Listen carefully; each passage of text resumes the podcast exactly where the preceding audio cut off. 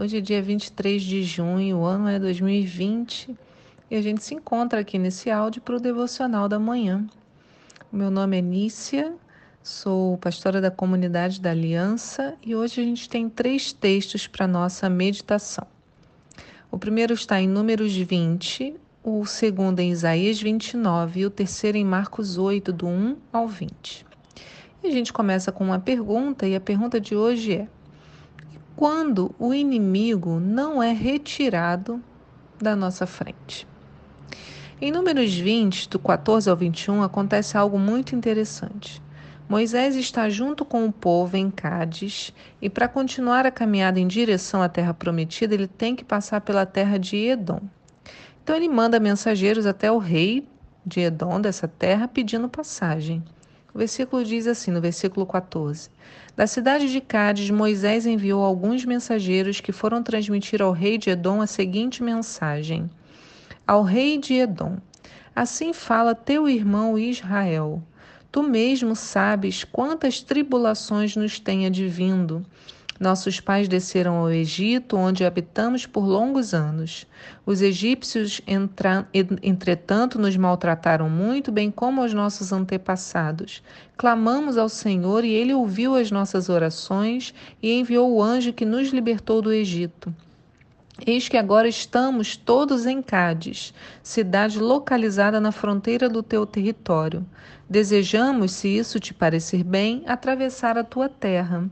Não atravessaremos os campos nem as vinhas, também não beberemos água dos teus poços, seguiremos a estrada real sem nos desviarmos para a direita ou para a esquerda até que atravessemos todo o território.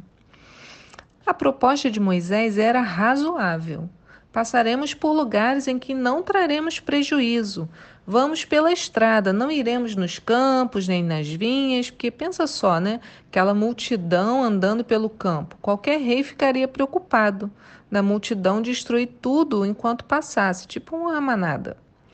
E qual foi a resposta do rei? O versículo 18 nos mostra.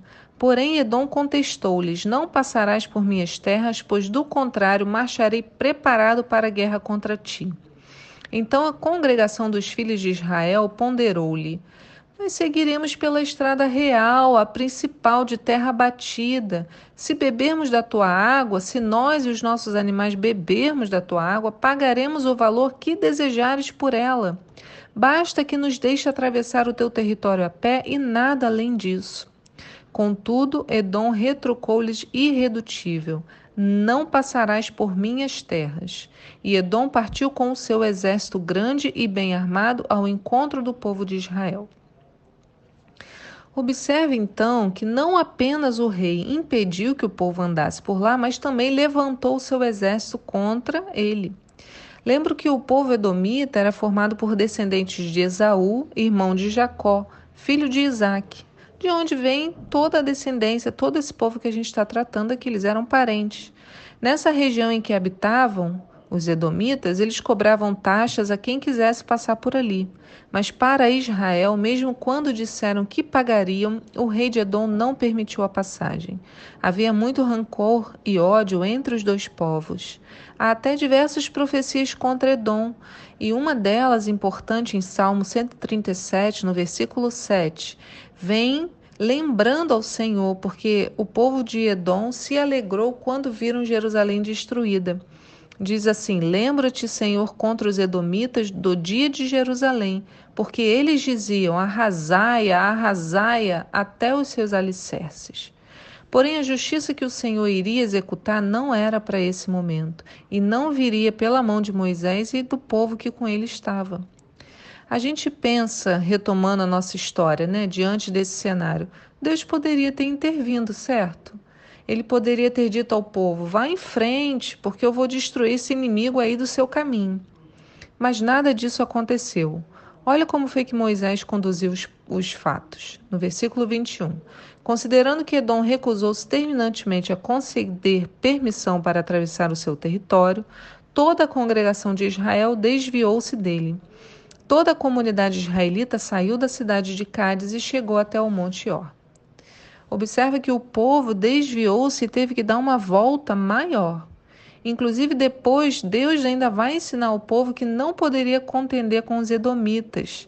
De um texto que está lá em Deuteronômio 37, no 5, diz: Entretanto, Yahvé, o teu Deus, não quis dar ouvidos a Balaão, e o Senhor teu Deus transformou a maldição em bênção ao teu favor, pois o Senhor teu Deus te ama. Portanto, enquanto viveres, jamais favoreça ou estabeleças um tratado de amizade com esses povos pagãos. Contudo, não rejeites o Edomita, pois esse é teu irmão. E o que tudo isso que a gente está vendo nos ensina? Sabe esse problema que você está passando? Nem sempre Deus vai tirá-lo do seu caminho. Sabe aquela pessoa que te ofende, que te faz mal? Nem sempre ela vai parar de fazer isso. Pode ser que o Senhor esteja querendo te ensinar a recuar, a rever a sua forma de agir e ele te dá uma outra estratégia. Sabe aquele chefe grosseiro? Nem sempre Deus vai tirar do seu caminho naquele momento. Tudo que Deus faz é bom e é para o nosso bem, inclusive a sua justiça. Se ele permitiu que o povo desse uma volta maior, certamente era porque queria lhes ensinar algo ainda mais profundo. Pode até parecer que vai durar mais, que vai cansar mais, que não faz sentido, mas o que eu posso garantir é que vai ser bom para você e que lá na frente você verá isso se mantiver seus olhos abertos para os feitos do Senhor. Deus não deixará de trazer o juízo sobre os edomitas, por exemplo. Em Obadias 1,14 há uma profecia forte sobre eles por conta da maldade dos seus corações. No versículo 8, né? Obadias 14, não, 1, 8, diz assim: Acaso não acontecerá naquele dia, diz o Senhor, que farei perecer os sábios de Edom e o entendimento do monte de Esaú? E os teus valentes, ó Temã, estarão atemorizados para que do monte de Esaú seja cada um exterminado pela matança, por causa da violência feita ao teu irmão Jacó. Cobrir-te-á a confusão e serás exterminado para sempre. Terrível, né?